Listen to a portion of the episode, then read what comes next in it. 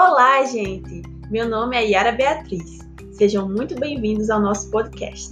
Hoje eu vou conversar com o professor Cleanto Fernandes, do Instituto Federal do Ceará, campus de Acopiara, sobre um campo emergente do conhecimento que surge a partir da neurociência e educação.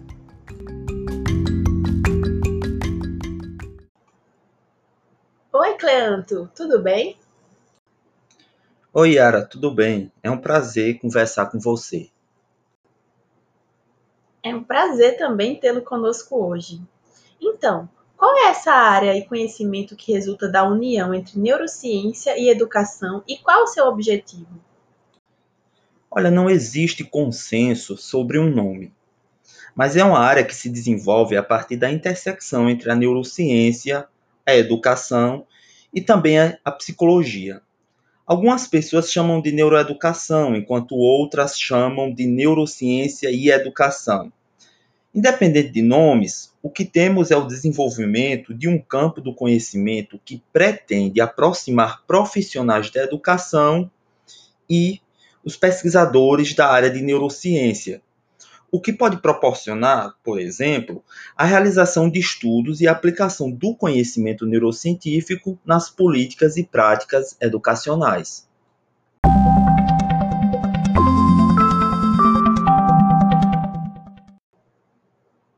Legal, Cleanto.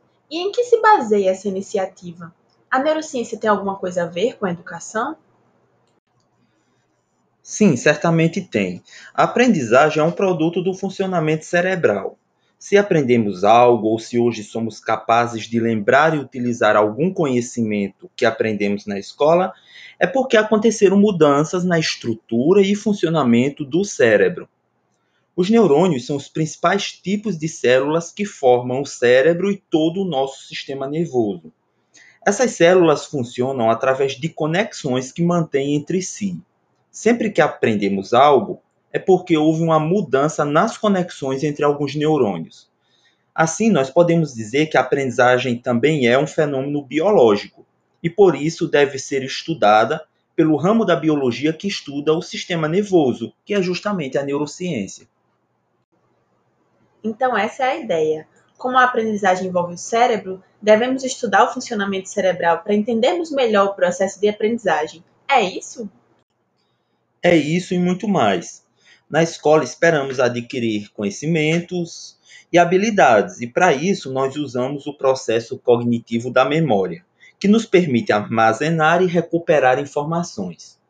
Mas, para além da memória, outros processos mentais estão intimamente relacionados com a aprendizagem, como a atenção, que é a nossa capacidade de direcionar nossa percepção e pensamentos para um determinado alvo, e também a emoção, motivação e vários outros processos.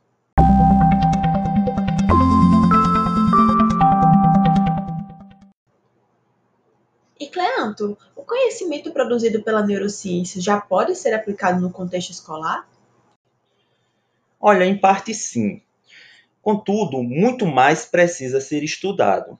Existe conhecimento que tem potencial de ser traduzido para o contexto educacional, mas isso exige pesquisa aplicada.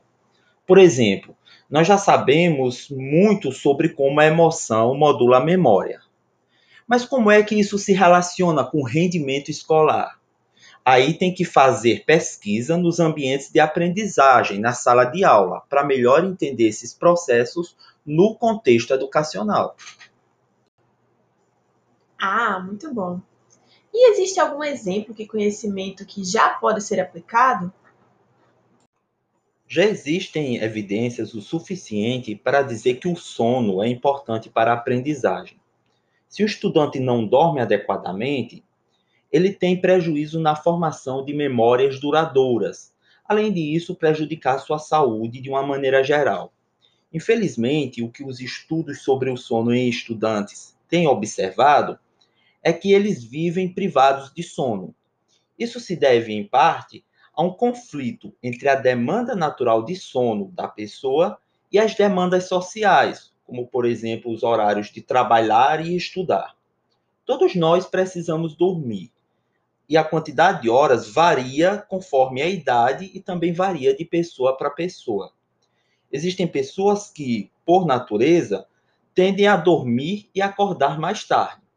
Então, se você estuda pela manhã, e principalmente se você for uma dessas pessoas que tende a dormir mais tarde, você não conseguirá dormir as horas de sono que precisa. Essa privação crônica de sono vai prejudicar o seu rendimento escolar e acadêmico, bem como seu bem-estar e saúde. Sabendo disso, já existem propostas de intervenção. O que se sugere é que as aulas pela manhã comecem um pouco mais tarde. Então, se elas começavam às 7 horas, que passem a iniciar às 8 horas, por exemplo. Essa mudança já foi adotada em algumas escolas, principalmente no exterior, e com bons resultados.